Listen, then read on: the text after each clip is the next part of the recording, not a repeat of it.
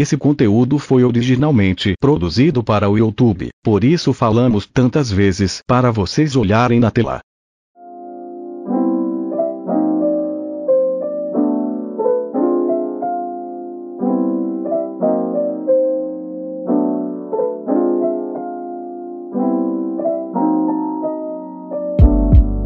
Fala galera, aqui é o Sr. M. Dessa vez eu tô aqui em mais um manual de sobrevivência ao mundo moderno e eu quero falar um pouquinho hoje sobre contexto. Isto mesmo, contexto, a palavra em si, em seu conceito original. Mas antes de entrar nesse assunto, eu quero conversar um pouquinho com você sobre um cara. Um cara que ele alavancou o câmbio de seu país e ele fez o valor do PIB subir em 102%. Ele fez a renda per capita dobrar. Ele reduziu a superinflação do seu país em 25%. E ele fez o desemprego cair de 6 milhões para 900 mil. E isso, na sua época, foi considerado um milagre pelos economistas. Além disso, ele recuperou a, a, o bem-estar social do seu povo e tirou ele de uma das piores condições da Europa.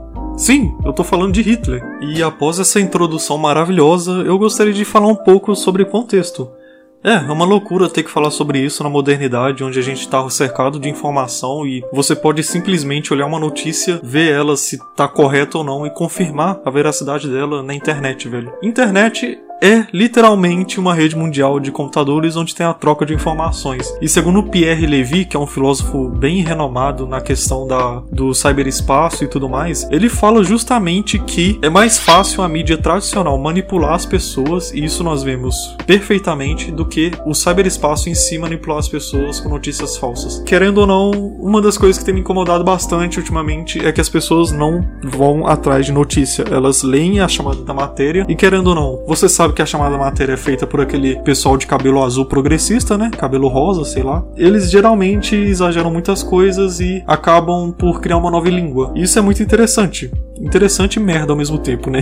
Mas vocês podem ver que, tipo, devido a esse lance de, de informação e fake news e tudo mais, as pessoas, o judiciário principalmente, o ativismo judicial retardado que existe, é bando de retardado idiota mesmo, velho. Tomar decisão judicial em questão política, isso é muito idiota. Mas assim, mas, mas essa questão de das pessoas não confirmarem o que é verdadeiro e o que é falso, tem dado munição pra política criar um órgão que diz o que é verdadeiro e o que é falso. Olha que maravilha, gente. Sim, isso tá acontecendo. É o STF que tá fazendo, velho. Cara, isso é muita loucura. E isso me faz lembrar justamente da grande mentira, a Grumblud. Eu não sei se essa é a pronúncia, mas vou colocar aí na tela para vocês saberem como é que escreve. É, isso me lembra muito a, a Grumblud alemã, que foi criado por, se eu não me engano, Goebbels. Se você ver a notícia, as notícias hoje, as mídias, principalmente as relacionadas à política, elas estão muito, muito, 100% ligadas a essa metodologia, a essa técnica de propaganda. O que, é a grande mentira? Basicamente, você vai falando tantas mentiras, tantas verdades. Claro que é, uma verdade distorcida é uma mentira, então você vai falando tantas mentiras através dessas verdades distorcidas que acaba virando verdade. Isso era uma técnica. Acredite ou não, isso é uma técnica nazista. Querendo ou não, você pode ver isso perfeitamente na nossa TV brasileira, nas mídias tradicionais como jornais e tudo mais. Como você pode combater isso e não entrar nessa narrativa alucinante e retardada? desse progressismo jornalístico, desse ativismo jo jornalístico. É simplesmente lendo e vendo o contexto. Sim, eu tô falando uma coisa muito idiota e parece realmente ser muito idiota. Mas eu vejo que a gente está entrando em processos políticos muito semelhantes ao que antecederam ao aos regimes ditatoriais em geral. Tipo, eu não tô falando nem só de Hitler, mas em geral. Isso é muita loucura. Como, por exemplo, é, eu vou estar tá colocando aí na tela a lei que eles tentaram aprovar. É, tem tanto na lei, se eu não me engano, 2630, quanto na 1490. Eu, eu vou lembrar e vou colocar na tela. Olhem na tela para vocês verem o projeto de lei que eu vou estar tá colocando aí. E ambos os projetos de lei que são, foram criados para combater o terror e.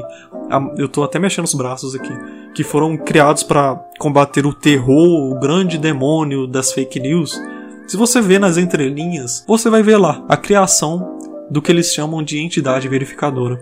O que, que, é essa entidade verificadora, Sr. M? Eu não sei. Simplesmente eu não sei. Eu creio que essa entidade verificadora é uma entidade que, se você criticar um político, você vai ser é, indiciado ou preso ou coisa do tipo. Mas o que seria essa entidade verificadora? Isso me lembra muito o que tem no livro George Orwell e ele chama de é, Ministério da Verdade. Para quem não sabe, o Ministério da Verdade é na trama do George Orwell, que é 1984, que é um romance distópico, né? Em um futuro distópico onde um partido político é, assumiu todo o poder não só de um estado ou dois, mas de um, quase um continente. E se eu não me engano, se não me falha a memória, eles, é, essa história passa no continente da Oceania, né?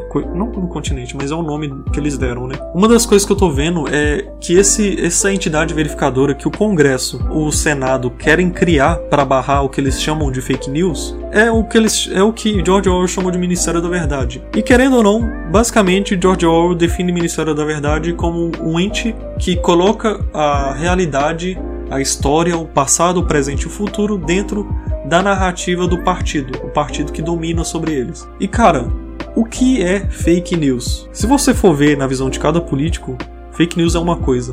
Tem político que acha que fake news é você sair ofendendo ele, tá ligado? Tem político que acha que fake news é você, sei lá, criticar as entidades, como o STF, o, o, Senado e etc.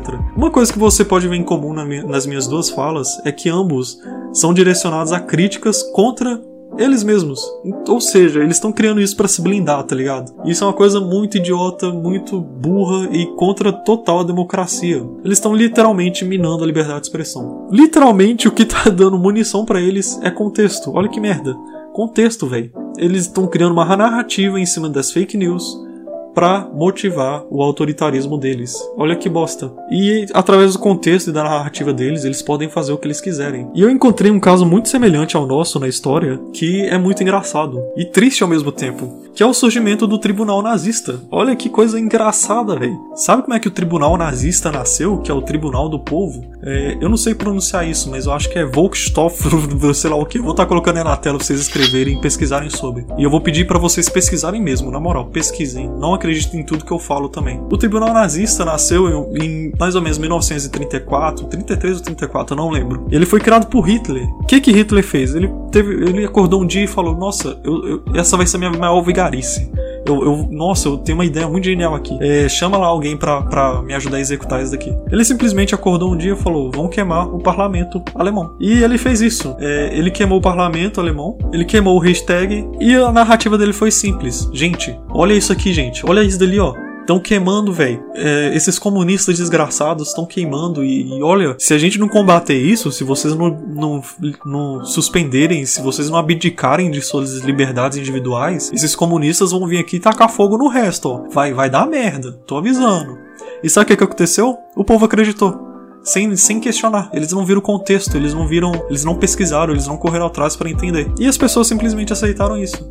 Sim, eles aceitaram abdicar da liberdade individual. E é muito interessante porque isso está acontecendo no Brasil. O STF, o cabeça de ovo, ele simplesmente acordou um dia e falou: Essa daqui vai ser minha maior vigarice, cara. Eu vou chamar uns, uns ministros aí, uns deputados pra, pra encanar isso aqui, vai dar certão. Ele simplesmente falou: Nossa, esse, esse. Gente, olha, olha lá, gente, olha lá. Tá dando esse problema de fake news. Isso daí vai dar merda, vai dar merda, gente. Essas fake news aí, pá, vocês sabem como é que é, né? Vai dar merda. Ele simplesmente falou isso e um monte de deputado, um monte de pessoa sequelada e burra aceitou esse discurso de boa. O que esse, o que esse dito ministro, o cabeça de ovo, está literalmente fazendo. Ele está falando, gente, abdica da sua liberdade de expressão em prol da democracia, pra gente se livrar desse terror das fake news que está destruindo a democracia. E sabe o que é fake news para ele? E isso é importante para você analisar o contexto eh, onde está inserido cada lei e cada ato público. Fake news para ele é qualquer um que fale mal do STF, que fale mal do Congresso, do Senado,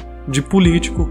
Olha que loucura. E agora imagine se, se essas leis que minam a liberdade de expressão, a sua liberdade de xingar político filha da puta, ministro filha da puta, presidente, seja o que for. Imagine isso, cara. Imagine um cara minando esse seu direito e você aceitando de boa. E pior disso tudo, esse cara que tá fazendo isso tá te chamando de fascista e nazista, velho. Tá te chamando de genocida. Então, cara, sempre que você analisar o que eu chamo das engrenagens do poder, as notícias que são vinculadas às engrenagens do poder, as notícias que falam das principais peças da engrenagem do poder, duvide, procure o contexto, tente entender. E hoje, eu, senhor M, eu só acredito numa notícia quando tem filmagem, quando tem filmagem e áudio, porque não dá mais para acreditar na mídia. Na mídia tradicional não dá mais para acreditar. Então, assim, é, o manual de sobrevivência ao mundo moderno de hoje é para você sempre procurar o contexto de qualquer ato vinculado às engrenagens do poder. Toda lei que é publicada, elas vêm com armadilhas. Eu já vi lei que, por exemplo, texto, ninguém viu nenhuma irregularidade, mas foi ver lá numa linha, bem escondidinha lá, dentro de um artigo, dentro de um parágrafo, dentro de um, um inciso, lá uma linha, ele, ele viu lá uma linha que instituía algo tenebroso pro seu país, tá ligado? E político é assim, ele não tá interessado no, no, no futuro e no bem-estar social. Então se você acha que a mídia tá atacando muito o político, porque a mídia está inserida nas engrenagens do poder, comece a duvidar. Talvez esse, esse político está fazendo um trabalho excelente.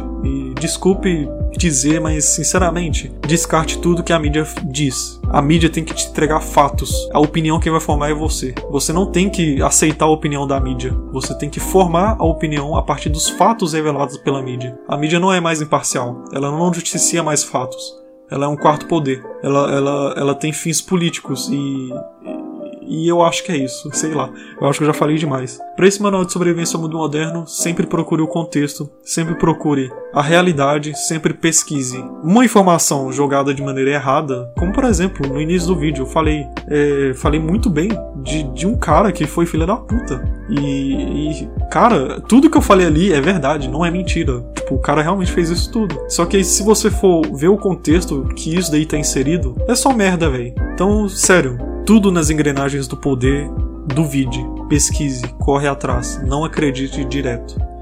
É isso. E sempre que você vê alguém falando merda, aceitando essa verdade, de ver, tipo, com verdade absoluta, você tem, tem a obrigação moral de pesquisar, correr atrás da realidade e mostrar para essa pessoa que ela tá errada e que a mídia tá errada. E é isso.